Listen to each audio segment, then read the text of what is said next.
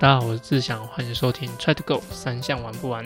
那本期呢，我邀请了启文，然后来节目里面进行访谈。那在里面讲了很多他参加比赛的以外的一些事情，我觉得非常有趣。那就让我们听一下他一个人参加比赛遇到哪些事情。大家好，我是志祥，欢迎收听 Try to Go 三项玩不完周四 Try 样子节目。除了周三主要节目以外，还有不定期更新的周二阿根装备室，周五亮亮少女跑起来。希望把资讯统一在同一个 podcast，让更多喜欢铁人三项、想了解铁人三项的人可以来这边收听。好，那其实在在上周呢，有台东超铁，还有台南安平的赛事。但在这个之前呢，我要先进入我跟启文上周在呃远端访谈的一个内容。在上一次节目里，原本要邀请启文来，就是分享一下，就是约旦还有亚锦赛的比赛过程。但是那时候，其实，在乌兹别克的收讯呢，是我人生遇过就是最差的。就是原本阿展他们在巴 阿展他们在巴西的时候，就我以为那已经是最差，结果还是有更差，就是连赖的语音通，就是语音备忘录那种都传不出去，那甚至连通话都没法接起来。那请问那是那那那那个时候也是你遇到就是网络状况最差的地方嘛？对，可是后来发现好像是他饭店的 WiFi 有什么问题。所以我后来如果用自己手机信卡，后面试一试才发现可以。可是过好像三天后，就两天还是三天后，突然饭店 WiFi 又可以打电话，就很奇怪。所以就命中注定那时候不能够通话。对。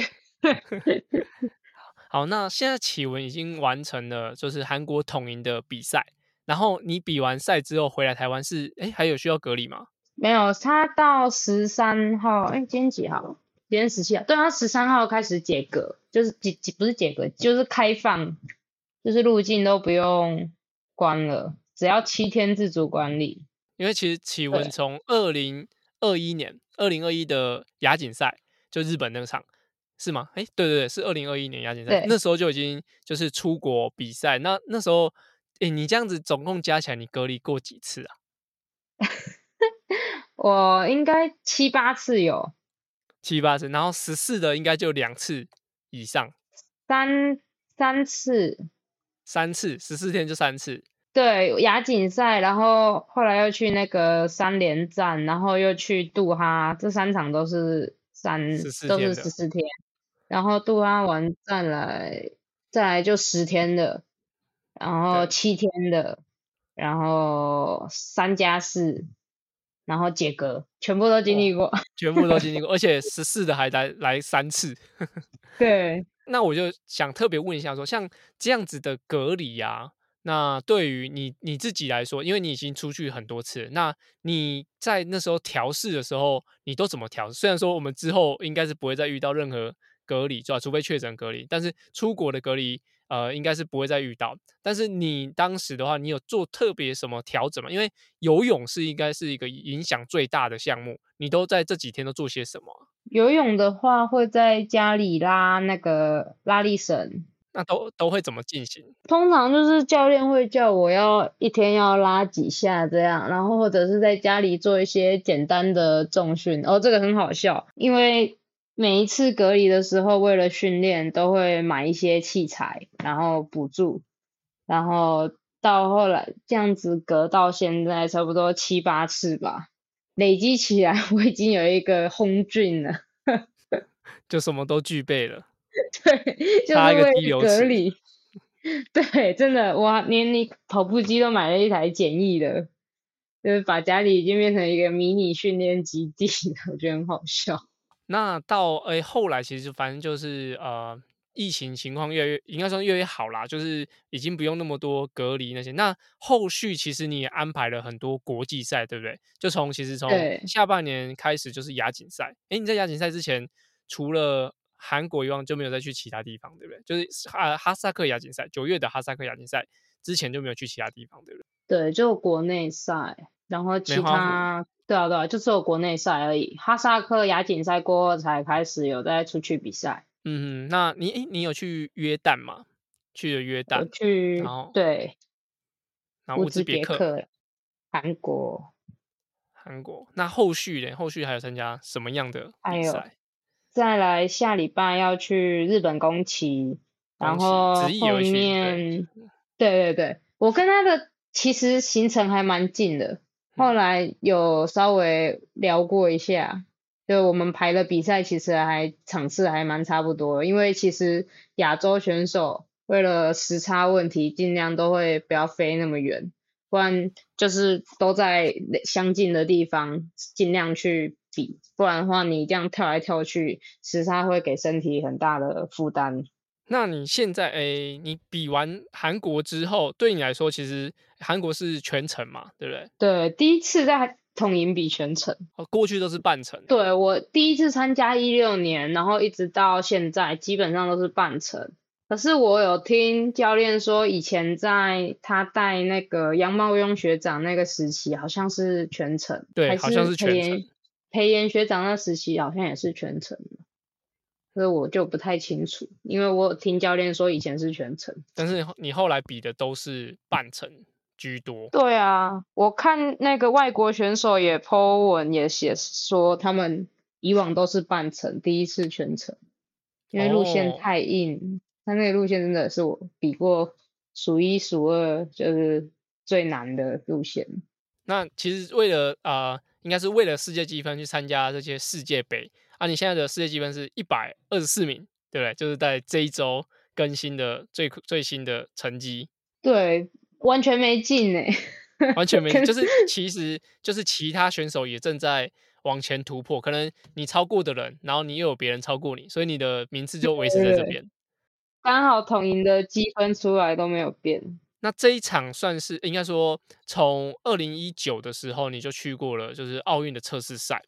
那那时候其实你就应该说准备过，就是这些奥运积分啊，挑战这些世界积分。到现在算是第二次嘛，第二次挑战世界积分。你觉得在准备起来有什么不太不一样的地方吗？嗯。第一次是应该算是去年那时候，哎，哦没有，第一次应该是一九年那时候在国训。我觉得第应该如果要说一次，应该不止两次啦，应该有个，因为我比过最多赛应该是一九年那一年，我国内外比赛加起来就超过二十场，我那一年比。超过以上二十多场，我那一年到最后全运会那时候已经比了，就是已经累积比二十几场比赛了，而且每一场几乎都是全开，就是没有保留的那一种。所以到一九年那一年全运会，我已经整个人榨干。所以我那时候本来全运会我还也是刚好就还有宫崎那一场，然后那时候协会派的，可是我真的是全运会完整的人已经。死掉了那样子，嗯，对，所以那时候我觉得一九年应该算是第一次去想要拼积分这样子。你还记得就是呃之前最好的世界排名跟奥运排名大概是在多少吗？好像世界排名最跑也是好像有到一百一十几吗？还是好像也跟现在差不多，就是。都是一百多名，没有还没有进过一百以内，所以我目前是想要在今年看能不能拼进一百以内。那奥运排名呢？奥运排名我就忘了。奥运下面，我只记得前几次看你是有进一百名内，就奥运的排名。哦，亚锦赛，亚锦赛那时候积分刚刷出来的时候好像有九十几名的样子。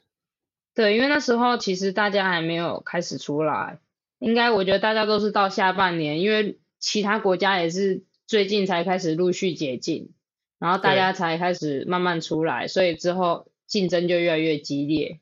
然后就就开始往后跳。那时候亚锦赛的时候积分，大家应该就还没有到。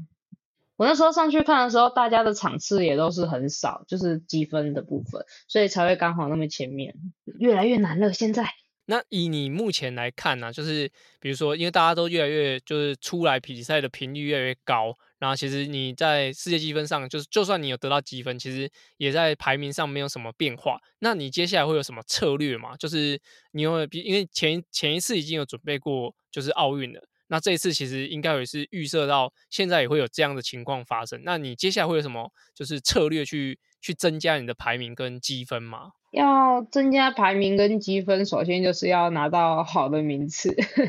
啊，想要拿到好的名次的先决条件就是游泳要在前面的集团上岸。嗯嗯嗯嗯。对，游泳有这部分有做好，基本上就没问题。其实我前阵子觉得自己游泳状况练得不错，只是就是这阵子刚好很多突发状况。一直让我没有办法好好发挥，自己都会觉得蛮难过的。嗯，你说比赛中吗？没有没有，是赛前。我那时候去哈萨克之前，我去参加一个五千公尺大鹏湾的那个长泳，然后长泳后我去玩了一个 挑战的比赛，为了想要拿那个奖品，结果手就拉伤，所以我是基本上没有办法做抱水的动作，只能我那时候还去比梅花湖。梅花湖那场游泳游了二十三分，就非常的慢，就是以我之跟之前过去成绩相比，这样慢了应该有很蛮多分钟的这样子。然后到哈萨克那时候，其实手还是还没有完全恢复，所以我游泳没有发挥的很好。然后再来再来哈萨克完就去约旦，然后约旦那时候应该是自己心理。心理上面的问题导致约旦那一场失常，然后再来乌兹别克的话，发挥的就还还不错。可是我那一场在赛前摔车，然后结果又拉伤，拉这次拉伤的不是那个，就换拉伤另外一条肌肉，三头有原本是拉伤哪一条忘记了，反正就 一直拉伤，拉伤了两次，然后。让我的游泳那边一直受到影响，然后这次统营挖进进水被人家打到，然后这个看不到，第二圈在追的时候就已经来不及了。虽然有追到集团，不至于说一个人独推这么孤单，但就整整体来说，就好像。一直有一些状况让我没办法很顺利的进行，希望宫崎真的可以好好的发挥。那讲到意外啊，其实启文在应该是去韩国之前还遇到那个计程车不是出状况吗？乌兹别克他们的交通真的很可怕，尤其是那个塔省干。我那时候为了预算问题，我本来是照理来说比完应该就是直接飞韩国。然后在韩国提早调时差，这样会比较好。但是因为韩国的住宿费是乌兹别克那边的，就是我后来到塔什干住那边的三倍多，所以我就一天，我如果住在塔什干，哦，我住在韩国一晚，等于是我住在塔什干三晚的价钱。所以我就为了预算问题，我选择待在塔什干那边训练。结果我到时候因为。可能连续排太多场比赛了，资讯没有查的很详细，没有注意到塔什干那边其实交通还蛮混乱，跟危险，不太适合做训练，所以就那时候就计程车的时候也没想到，因为我那时候也在车上就划手机，然后坐我那时候是去哪里啊？我去去游泳玩，然后从游泳池坐计程车回饭住的地方。然后住了之后，他好像一个回转就突然被撞了，我根本不知道 发生什么事情。我回过神来的时候，看看前面那个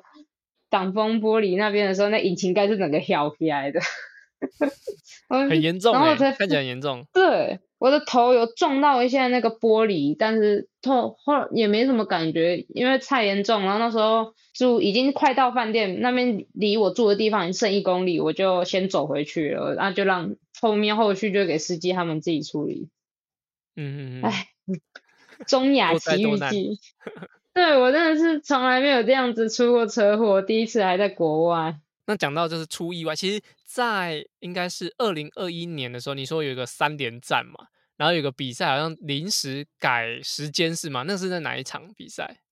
哦，在突尼西亚。啊，突尼西亚，对他那一场不知道大会是发生了什么问题，然后它是一场半程赛，然后结果突然大会在要开赛前大概半小时吧，就是选手其实基本上都已经聚集在那边，就是 stand by 等唱名了，结果大会突然过来跟我们说要延后，好像一个小时还一个半小时吧，哦，好像一个半小时至两个小时，然后还没有一个确定的时间这样子。然后选手们就全部都在抗议，因为你延后一个半小时，对半程赛来说，等于是你把原本的开赛时间变，就是原本的完赛时间变成开赛时间，就整个太久，所以你的食、你的那个饮食跟热身什么的，我们都其实都已经做完调整了，因为你已经在开赛前了，你才突然讲，然后就选手都上去抗议，尤其是有一个罗马尼亚的选手，他真的很好笑，他每次讲话我都觉得很好笑，他就去跟大会那样抗议，然后最后。这其实我记不太清楚，他最后好像不知道延多少，就没有延很多，然后好像延了，好像就只有延半小时吧，然后就开赛了，还蛮蛮多意外发生的，我发现。所以就是从之前哎那个情况，我觉得那个情况蛮特别，因为 IT 因为 r d Trust 比较不会遇到这样的情况，然后但是在那个地方就发生了，然后后来你说呃你。今年就参加一些比赛，然后加上 很离奇的那个车祸事件，我觉得，哎，你出国参加 比赛还蛮多故事的，蛮多事故。我 还比过更好笑的，就土土尼西亚玩下一场，我去埃及，然后埃及那一场，我发现都是洲际杯会很多问题。洲际杯比较像地方地方的比赛，嗯，对对对，其实就是看地方的那种。应该说，人民特性、民族、社会环境跟那种性质啊，会决定那一场比赛的氛围。对，应该是这样说。我埃及那一场，突尼西亚延后，我已经觉得还蛮，就是就时时间这样乱改，然后提前也没提前讲，很临时才通知，我已经觉得还荒荒谬。结果到埃及那边，它更荒谬，它比赛是没有计时晶片，就让我们下去这样跑。啊，你也不知道他是怎么计时的，可能手动还是人记录这样子。我们没有，我们他是比赛没有发晶片的，就直接下去了。对，我们国内赛都有都会给晶片嘛。他就让我们直接这样子下去比，然后没有晶片，这样就算了。他跑步的折返点是让一个人站在那边，让我们绕过那个人。然后那个人他不是站很直的，他是会走来走去的。就是我前面选手过的时候，他本来就是站在稳定的位置，结果到我的时候，他就突然不知道为什么就后退几步，然后他好像会看选手，然后后面因为总共好像绕几两圈还是几圈吧，反正他就是一直在那边来回，好像在散步一样。然后很荒谬，我就没比过这么荒谬的比赛。然后最后成绩出来，半程的大家都跑十四十五分，女生更不可能，因为距离根本不到，就是一整个就 很闹事。只要看那个人往前走，你就跑少一点；往后走，你就跑多一点。对对对，然后又没有计时晶片，然后距离又短到这么多，一整个很离奇。感感觉你自己出去比的时候，比较多这种好玩的事情。哦，应该说自己比的时候会比较一个人的时候，反而会比较注意到周边环境的变化。我觉得你也蛮常蛮习惯出去一个人自己比赛，对不对？说是习惯，应该说是被迫习惯。因为就是如果你有你有参加一些你想参加的比赛，但是不是呃，比如说不是计划内的，或者说不是大队一起参加的，你就必必须要自己自己单独前往。我没有，我第一次单独前往的时候是二零一九年去吉尔吉斯，然后那一年去吉尔吉斯，我会一个人前往的原因是其他报名的选手签证都没过，只有我一个人过。对，那一年本来是我跟佳琪跟团俊学长，我们三个人有有报名要去参加，结果他们两个人的签证都被拒绝。嗯，然后因为他们他们是被拒绝，所以他们的很他们就是先拿到通知，然后我一直没有收到通知，然后后来我的就过了，那就过了之后，因为他拒绝之后好像也不能马上再办，所以他们就就直接取消不去了，那结果只有我一个过了，啊啊就过了就得去比赛，所以那一场我其实有点莫名其妙，就是第一次一个人出国比赛，然后又是去中亚，我真的是哦那一次也是还蛮闹的，因为那一次我们是。韩国哦，也是去韩国亚锦赛，二零一九，你还记得我们有一场韩国亚锦赛？有六月多。在那个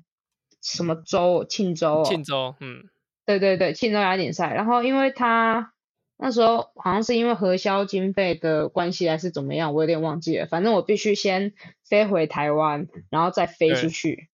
对，所以我那时候的方式是要这样子，要付。对对对对对。然后我那时候就是我们中午的航班飞回台湾之后。可是我又不是住在北部，我住在南部，然后晚上九点的飞机要再飞飞中国新疆转机这样子，然后我就在台北想办法先晃一天，然后再飞出去。然后因为那时候太赶了，加上是一个人去，然后我没有注意到我的行程是我要在新疆转机一整天。嗯嗯。然后我那时候一下飞机到新疆的时候，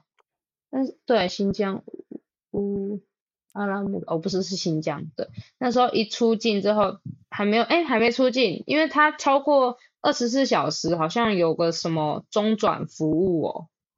然后我一落地之后，它机场的 WiFi 是需要用中国号码才能登录连线，所以我在一个没有网络的情况下，我一下机，然后领完行李，然后就很不知道该怎么办，我就去转机柜台，我就给他看我的机票，然后他看一看到我的机票之后，他就叫我去那边排队，然后我就去排队，然后排完队之后，我就被带上巴士，被带上巴士之后 就。我就一整个嗯很不知道该怎么办，而且整个行程都没什么看到女生，就是都一群很像中年大叔这样子，然后我就一直跟着一些大叔们走，对对对，然后很害怕，然后又是新疆，就也不是说新疆是个什么奇怪的地方，就是很人生地不熟，就除了语言会通而已。然后我到上了巴士之后，就大家就是。大家也都因为都不认识，所以也都不说话，然后就有点很像集中营的感觉。我们就一就排队，然后放完行李，然后上巴士，上完巴士之后，大家一起下下巴士，然后到那个旅馆，大家就轮流交护照，然后就配房间，然后就就进房间，然后就就我就进旅馆，然后在旅馆要想办法待一整天。然后最我那时候遇到一个困难是，他中国的。地方你我们不能刷卡，嗯，我们必须要用银联卡，可是台湾没有银联卡，啊，可他中国只接受银联卡，结果我在当时候在新疆机场，他们没有可以用美金，他们没有换钱的地方，因为它好像是一个小机场，地方性机场，嗯，所以他不能换美金。然后我那时候想说啊，没关系，那我进去进去新疆那边住宿的时候，再去周围饭店找，结果大概找了三间银行吧，他们都。不接受外国人换钱，你必须要有中国人民身份证，你才能够换钱。然后我就想说，为什么台胞证不行？所以他就不让我换钱。然后后来是遇到一个很好心的银行职员，他给我人民币一块，让我去搭公车去黑市换钱。然后我那时候，对对，他说你去黑市的话，你应该可以换到钱，因为你。不去黑市，在中国基本上你拿护照是换不到钱的，你必须要有中国身份证你才能换钱。啊，我也没办法，我要待一整天，我又没有钱，我要怎么吃饭？我虽然身上有有一碗泡面，但是我觉得要去比赛，不要这样子，就是吃个正餐好。然后我就好吧，那反正我一整天我也没事做，然后我就拿了一块钱，一块钱等于说我只能搭一次公车，因为他只给我。对对对，等于我如果没换到，我就回不来了。然后我那时候进去公车之后，它公车其实有点像捷运的感觉。就我的意思是说，它的那个系统，就是你进去之后，它有一个月台，它不是说像台湾这样子，你就是上一台车，它是有一个月台。然后我进月台，付完那个一块钱进月台之后，它就是你可以搭搭这边的公车上，然后你可以再搭往返这样子。就是你可以一直来回搭来回搭，你他不是说你上车收费这样，其实我觉得跟台湾很不一样，所以蛮酷的。然后那时候上车之后，坐了大概十五分钟才发现我坐错边了，然后我就一整个很紧张，然后我就就赶快下车，然后坐回程，然后回程回到快到我原本出发的地方的时候，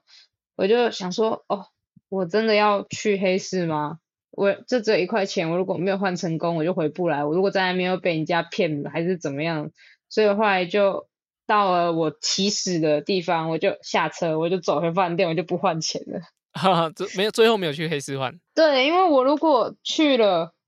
我真的回不来，因为他那个黑市距离我住宿，就是他给我的给我钱上车的地方，大概有十多公里。呃，其实用跑的可以跑回来，但是。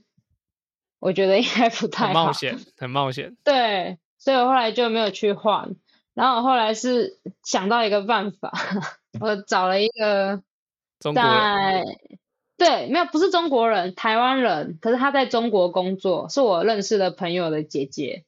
然后他透过那个外送平台，直接帮我叫外送，送到房间门口，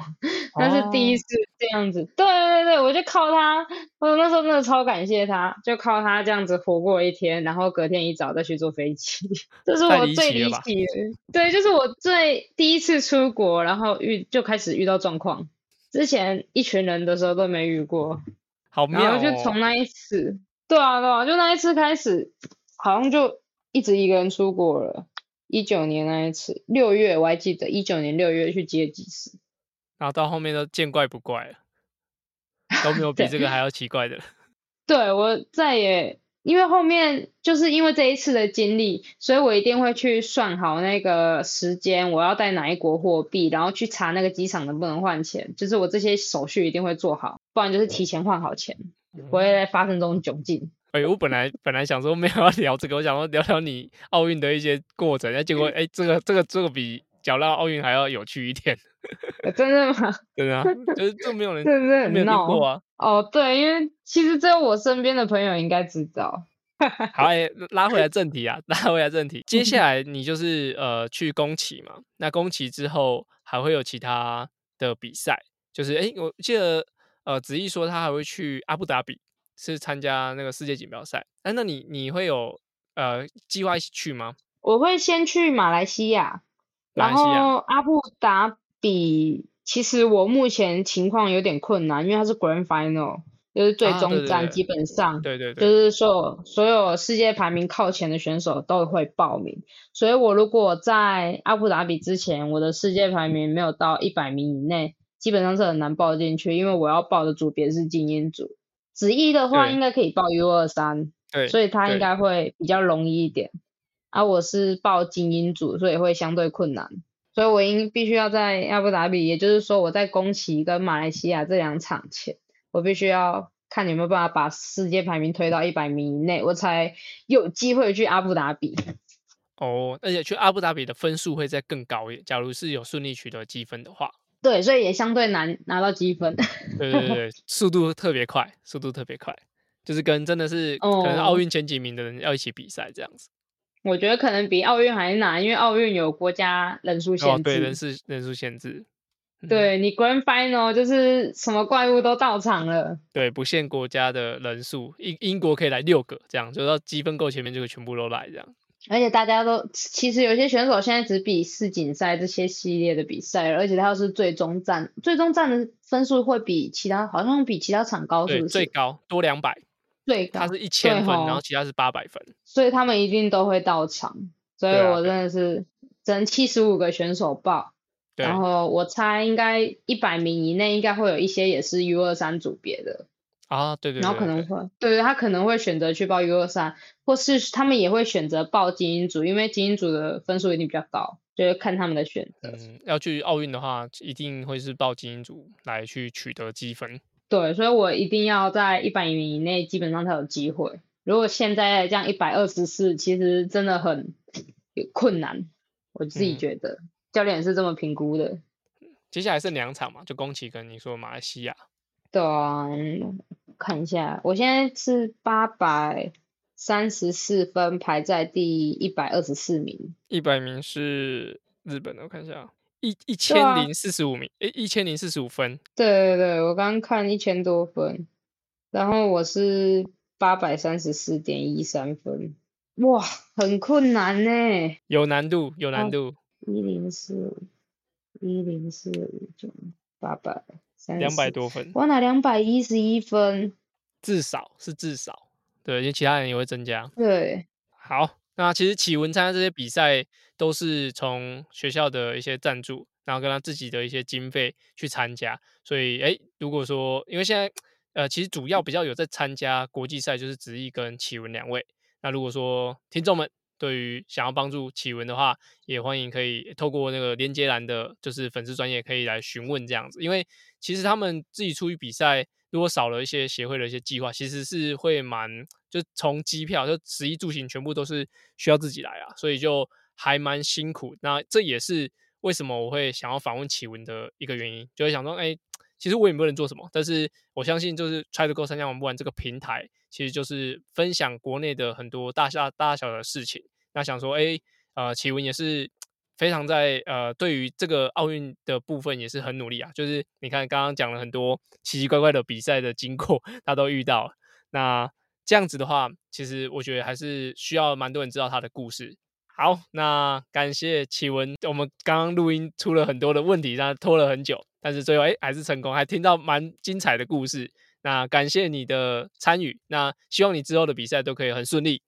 哦，不会，谢谢。好，好像有点离题。啊，你说那个赛事的经过吗？对啊，好像最后变成不是在讲讲那个，变成在讲我的那个自自己比赛遇到一些怪事。啊，这个不错啊，这个应该大家比较想听啊，太严肃大家不想听。哦，好，也是。好，感谢，好，拜拜，拜拜。好，听完刚刚的内容，就其实 原本那个导向有点不是我原本预期的方向。我本来想说啊，他参加啊奥运的一些资格赛会有什么样的呃困难点啊啊，结果后面有点好像听起来有点歪楼，就是讲到很多他的。呃，比赛的奇遇哈，我觉得 还蛮有趣的。就是大部分在依我啦，因为我出国的的时候，就是选手说基本上就是跟着计划一起走，就是去参加什么大比赛啊、国际赛什么，就是基本上大队甚至会有教练带。那我在自己带队的时候，变我是教练，当然我是教练就会变成至少有我也有一个选手嘛，至少会有两个人以上，那就会不像启文刚刚讲，就是他自己一个人，所以在。在经历上，我觉得就不会像奇文有这么丰富的，有点那种深度旅游那种感觉，所以我觉得真的是蛮奇特，而且是一个女生在在外地，其实还是有蛮多安全性需要考量。那就祝她接下来的比赛都顺利。那在上周呢，其实有两场比赛，而且就是用背靠背，就是 back to back，就是台东加台南。那在台东超体的部分，呃，三个距离的男生其实都是我蛮熟的选手。那二二六的第一名是吴成泰，那一三是张传俊，五一五的是张家豪。那二二六的女生第一名是林英霞，那第二名哎一一三的第一名是杨怡静，那五一五的第一名是张婷婷。那在这个台中超铁的赛事，有点应该是有点遇到就台风的影响，我觉得影响应该蛮大，因为有去参加比赛的人都说这场比赛其实整个不论天气状况，那甚至到呃，比赛开始前都觉得，哎，好像就是天气也不是那么理想。那在台北的话，就是更明显，就是整个呃雨超级大，都是用倒的这样。那三四天这样，那也传传出蛮多灾情。那甚至在花莲的部分都有就一些摊帮的的情况发生。所以在台东超铁这场比赛是会一直改变温度的。那我中间中间就有问到吴成奈他的比赛过程，因为他在前面几个项目啊，因为这场比赛。还蛮就是应该算是呃大家会选选择去参加的的赛事，并不是说会一窝蜂全部都参加的赛事。所以在前段，他也许在结束自行车都还没有特别就是跟后面的对手有特别近的就拉锯这样子，所以基本上就是一个保持大概二十分钟的的领先到跑步。那他到他到跑步的时候，他其实中间有一点点就是速度也是有有掉下来。那他就讲说，其实。蛮主要就是因为天气状况，就是呃，如果天气比较热的话，它因为它保有优势嘛，它等于一个可以采取一个比较被动的方式去看对手的情况，所以它是可以呃，在天气热一点的时候，它稍微调整一下速度。就是我觉得如果说它原本应该是要追求九个小时啊，但是后来可能一下脚踏车其实那个差距有点大，所以他就可能比较偏比较保守，那先把就冠军拿下。所以他在跑步的时候，他跟我讲说。可能他就已经领先后面选手比较多，所以他在跑的时候，有有一些比较大的逆风，或者说一些上坡段比较辛苦的时候，他是会调整速度。所以等于说他在天气热、那风大或是上坡的时候，他是会把速度稍微放慢一些些，然后让身体整个输出虽然速度会变慢，但是整个输出对身体来说负担是比较稳定的。那这样子的话是可以保有，就是至少它有一定的速度在进行。如果说真的最后被追进了，除非是真的对手跑的是非常非常快，不然的话，其实他是可以比较稳稳的拿下。刚刚讲说他单车就已经有大概二十分钟的领先，所以他在跑步的时候，其实呃，如果是一开始可以扩大，那稍微把你的本钱保本多一点点，那到后面可以观察对手的情况，那他是可以针对这样子的情况去做调整。那我觉得针对台东这样，就是一下晴天，一下雨天，然后雨大的时候又风很大，这一些情况的话，我觉得像陈太的那个方式就蛮不错，就是你阴影的天气，然后把你身体的输出跟负荷控制在一定的损伤范围。那这样子的话，对于长距离来说是更好的。那当然中间的补给啊，或者说你对于呃你的节奏来说，我觉得还是蛮重要。所以这些都是可以给之后，假如你参加长距离，那有遇到这种比较急端的天气，是可以做一点参考的。好，那台中超体的话，就一三跟一三的第一名跟五一五的第一名加好团俊，他们两个其实在隔一天都还有台南安平的赛事。那已经有两年没有办台南安平的赛事，过往在台南安平的比赛应该都会是台湾的，就是年初的第二场比赛，因为第一场比赛通常都是高雄爱河。那台南安平通常都会在三月中，对我记得很清楚，因为我的生日就在三月中，所以很常在那个前后后参加比赛。那台南安平的基因组的赛事也有他们两个参加，而他们两个也拿下了就是台南安平基因组的一二名。那团聚拿第一，那张嘉豪拿第二。那基本上这两场比赛，呃，严格来说，我觉得就是他们两个的比赛，就是呃游泳、骑车，虽然中间还有从从艺，就是也是跟着一起进行，但是到跑步的部分，就是只剩他们两个，就是呃两枝独秀哈，讲两个人嘛，两枝独秀。那他们两个在跑步的上面就有很好的主宰力。那到甚至应该到最后一千五的时候，才是团军加速把把加号拉开，所以他们应该也是虽然说他们的训练量真的很大，但是像这种背靠背就是呃 back to back 两天的赛程，其实对他们的体力分配还是会比较辛苦一点，所以呃可能时间秒数上，那在他们的比赛的张力，甚至到刚刚最后。讲的就是一点五 K 才加速，那过往可能中间就会弄来弄去啊，就是会加速一下、抽一下干嘛的。但是可能他们两个人都有比赛，而且从台东比完赛，那四点半就是台台南安平就要进行技术会议，所以呃，以团军来说，他说三个多小三个小时多一点点就从台东开到台南了，所以其实是呃你是。比完赛，整个都还没办法休息，然后就要赶车到台南，然后进行技术会议。那嘉豪也是，所以他们的身体疲劳度一定是会，呃，我觉得是很影响很大。所以在比赛中，他们还是会区域比较保守一点点。所以在呃最后才发现他们是呃有点加速，然后拉开对方，然后最后其实其实也差二三十秒而已。所以就是一个，我觉得就是他们两个的武林。好，这场比赛我觉得是这样子来看。那以女生的部分，就是潘玉婷在游泳的部分，虽然不是蛮前面的集团啊，就是但是至少她身边有人可以跟她一起合作。那到追及到前面啊第一第一名的庄慧敏，在单车部分，我觉得只要是呃潘玉婷有抓得到的人，那到跑步的话，他基本上不可以不太可能把名次又让出来，他就会保有这个很好的名次，那进入终点。所以反而潘玉婷的表现，我觉得是。以嘉豪跟团俊两个来说，我觉得更稳定。就是我觉得啊，潘玉婷基本上九十八趴可能会拿冠军，所以这这场比赛我在精英男女子组的一些看法。那特别跟大家讲一下，就是在半程的部分有 S 十六的邱博生。啊其实邱博生之前我有协助做协助过他训练，他是在松山家商的小选手。那其实呃他呢，我觉得就蛮妙的，就是他是一个还蛮爱看动漫动漫的人。然后就是整个人有点，呃，我觉得以高中的时候，我觉得有一点，嗯，爽爽。那我觉得就是，但是他身体素质是很好，就是很少会有，我觉得，哎，这个身体素质蛮不错的，因为他在游泳部分其实不差。然后算不算？虽然不算，就是蓝文谦啊、江点有这种比较顶尖的，呃，我觉得游泳能力，就是在才国内青少年的话，就是在铁三项部分，邱普生不算是游的特别好。但是他的跑步在高中的时候，其实就有可以在早上测验，就是我们可能七点多然后进行跑跑步的测验，就可以操场可以测出啊三千公尺十分零七，我就觉得其实他是一个跑步的的能力算不错的一个选手，所以他在这场比赛，因为呢他在之前的比赛大概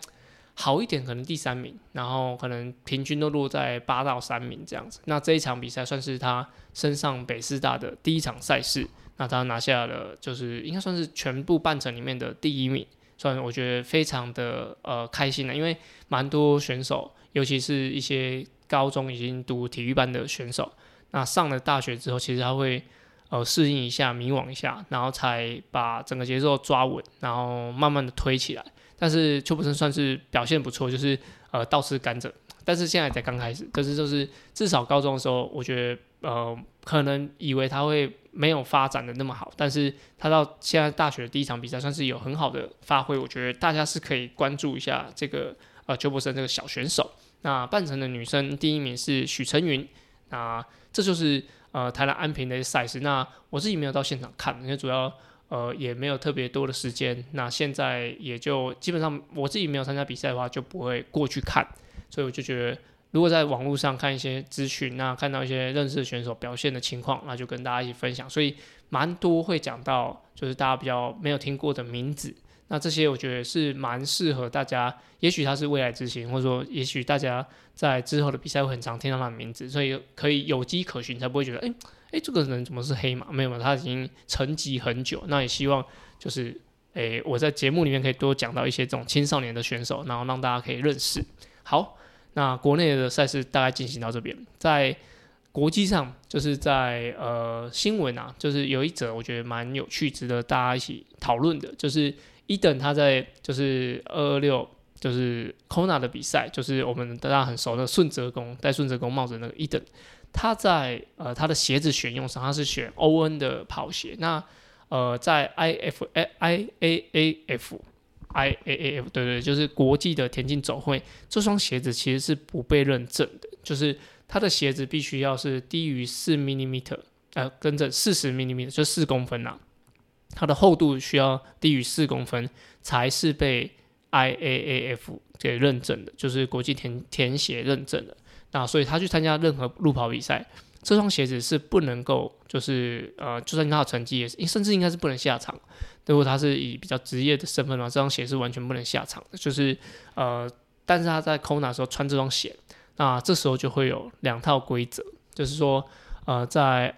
国际田协的部分，那这双鞋子不可以参加任何路跑赛，而铁三项是游泳、骑车、跑步。啊，跑步就是基本上就跟路跑赛一样，就是你只是前面要做两个项目而已。所以在规则上，其实 Ultra 跟 Ironman 是不会禁止的，就是它并目目前并并没有禁止。那这个的条例其实就是在前上礼拜在 Try to Go 三项不完的 IG 有讲到。那我觉得比较特别的是，呃，有没有需要一国两制？呃，也不是说一国两制，就是两套系统。那在过往就是 UCI，就是自行车的国际协会，就是一直在讨论说，田三项的车子要不要就是纳入，应该说田三项协会一直在想说，要不要把田三项的的车子的规则全部都参照 UCI，就是国际自行车联盟协会这样子的规范。那我觉得好处是一。你可以把所有的选手，就是你会在路上的选手，全部都用同一个标准，好，不论大家都骑公路车，那即使车的设定都一样，就不会有很多极端值。那这样子的话，其实是比较可以参参照，就是比如说你自行车的的个人计时那个速度，跟一三或二二六在个人自己骑乘的的那个速度，其实是比较可以参照，因为设定的。关系，那其实这车款的差距还是会有很大的不一样。那自行车的部分就其实这个就已经吵很久。那目前现在还是分家的，就是如果你长距离的计时车其实是可以骑，就是三铁车。所以大家才有讲说三铁车跟计时车其实稍微不一样。就公路的计时车，那铁人三项的三铁车，虽然说造型很像，但是有很多的限制上是差异很大的。那就是 UCI，就是自行车的的器材部分就吵了很多，讲那目前是分家的，那就会讲到说，诶，那跑鞋其实跑步的会比较影响整个成绩的，其实也就跑鞋。那跑鞋有没有必要就是一样统一呢？我自己觉得，如果可以统一是更好。对我自己觉得，我希望是统一，因为才不会觉得说啊，你这样。呃，大一等跑出了三小时，呃，两小时三十几分。那人家讲，哦，你那个鞋子不符合标准，你你不能够拿来参照，就是田径的的比赛。有可能有有些人会说，啊，你这样子的成绩又不能拿来报，比如说你你在 Kona 的比赛，或者说你在二二六的比赛跑出一个马拉松成绩，然后你要拿去报波马或是申请什么比赛的话，那就会人家质疑说你穿鞋子是什么？那如果说把两边的规则都统一的话，这是对于就是质疑是更少的。但是田三项毕竟是田三项，它有它的规则，而且它现在是允许的，所以我自己觉得应该要统一是更好一点。但是目前就看走向，但是也有听说，就是奥运的比赛，就是五一五的的赛事，或者是说呃接力的赛事是必须要符合这个鞋子的规则的，所以呃我觉得这个还应该还会还会很有的吵，因为。大家可能就会去在鞋子上做很多的钻研，所以我觉得这个是接下来可以稍微注意的。那这个其实离我们都有点远，因为就算给你穿呃五十公分的鞋子跟四十公分鞋子，其实说真的差距不大。那他们在研究上讲说，其实呃速度没有那么快的话，其实差距不大。那它唯一有差的就是，假如你在速度比较快的时候，它的步距是会比较远一点点。那因为鞋子比较厚嘛，所以你比较高，所以你等于人有点长高的感觉，所以你的步距其实会会受影响。就一样的步频，但你步距在鞋子的辅助下，你可以跨比较大步，所以你速度会变快。但是这有个前提，就是你的鞋子不能够过重。就它的报告里面讲到，就是鞋子如果重量变重的话，它会更影响你的表现。所以就是说，你需要你要在鞋子的重量一定的情况下，那你稍微增加鞋子的高度。对于你的表现是提升的，但是这是需要经过训练的，而且它是要有一定的速度。我猜应该也要至少，呃，他没有写多少，但我觉得至少四分数以内，你才会有比较明显的差距。不然的话，其实你跑那种六分，然后你穿四公分、五公分，其实步距差不了多少，而且你步频也差不多。所以我觉得在整个鞋子的的使用上，这个有做了一个蛮大的讨论。那 A 一等的成绩也受到质疑，但。目前它就是符合规定。那有人说挪威人是不是早就知道这个规则？有可能，因为他们毕竟他们也是会研究很多东西，所以我觉得他也是呃符合规定的情况下进行。所以一等的成绩是被允许的。但是接下来的情况就是会不会整个规则这统一？那跟会不会假如说要一个项目两个方式的话，就是跑步的项目还要分铁人跟跑步的话，也许铁人的跑鞋真的会越做越高。好，所以这就是大家可以观察的地方。那我们就进入我们下一个单元，叫做。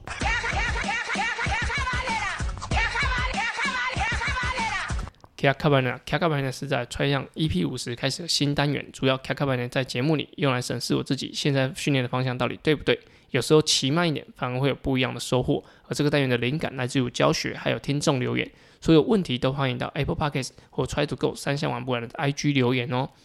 那。这这一集的 track 卡版呢，纯粹要教大家慢一点点，就是啊，因为现在接下来赛季很多，不论是半马、全马，那在上周刚刚讲，就是呃，团俊嘉豪他们都是背靠背的比赛，就是连连两场比赛。那这个时候其实，呃，假如你接下来还有比赛的话，建议就是还是要多休息。那休息是。并不是说完全不动，躺在躺在那里，就是至少可以每天活动个三十分钟，不论哪个项目，那就是让身体有足够的活动，但是要有足够的休息。就是一是训练上不要太大压力，那二就是身呃心情上也不要太大的压力。那这些对于恢复来说是非常非常重要的。那你们也可以观察一下晨间心跳，还有之前讲的 HRV 的一些数值。如果说这个数值都趋于趋于稳定，那我建议可以观察一周。那尤其是比二六，我觉得。都需要休息到两周以上，那一三可能十天，那五一五至少我觉得五到七天都会是比较好，那半程可能三到五天就会就可以恢复的不错。这样我就觉得比赛后还是要好好休息，即使你接下来还有比赛，但也不要就是硬超，然后想顾后面的比赛，结果其实你现在已经把你的能量都用完了，